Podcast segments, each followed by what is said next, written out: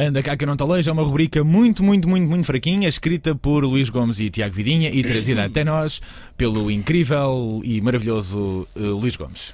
Ah, não digas isso que eu até fico envergonhado. Ora, É, hoje é o aniversário, vale tudo. ora, olá! Então, e qual é a sensação de ouvirem esta bonita rubrica enquanto isto está a acontecer? Hã? Isto hoje é tudo em direto, pá. Então va- vamos nós também diretos ao assunto. A, a internet está de mira apontada à Cristina Ferreira por esta ter atirado nem mais nem menos do que um sabonete ah, para o chão em direto. É verdade.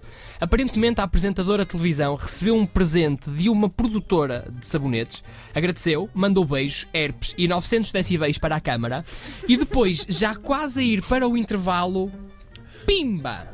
Atira o sabonete para o chão.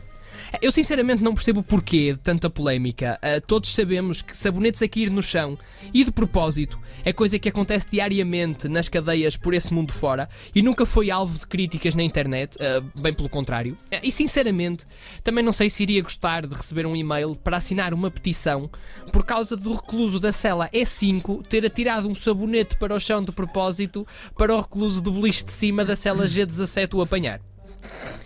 Falando de coisas mais tristes, Tá, hum, de- sim. eu sinto-me triste. A, a televisão já não é o que era e principalmente devido à ausência daquele programa cheio de cultura que dava na TVI que era a Casa dos Segredos. No fundo, a Casa dos Segredos está para a cultura mais ou menos como o preservativo está para a África.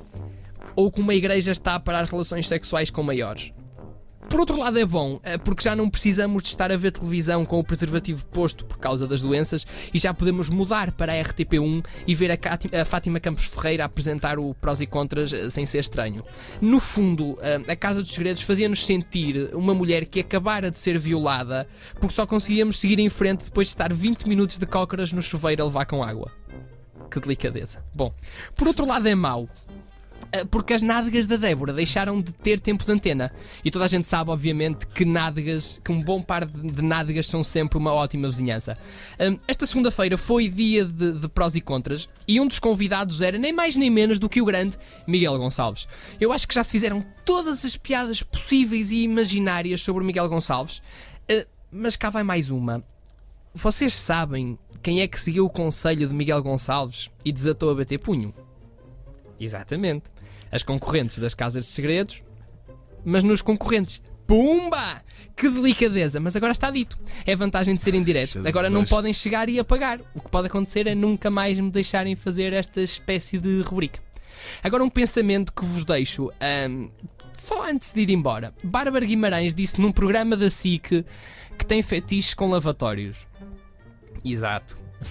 Mas isso tem a ver com as vezes que lhe bateram com a cabeça num. Ai, Jesus, tu hoje. Pronto, e foi esta vergonha que se passou e obrigado e até já. Pronto, é isto. Anda cá que não te leio. Está disponível para download no site da Engenharia Rádio, também em podcast no iTunes. Hoje temos versão.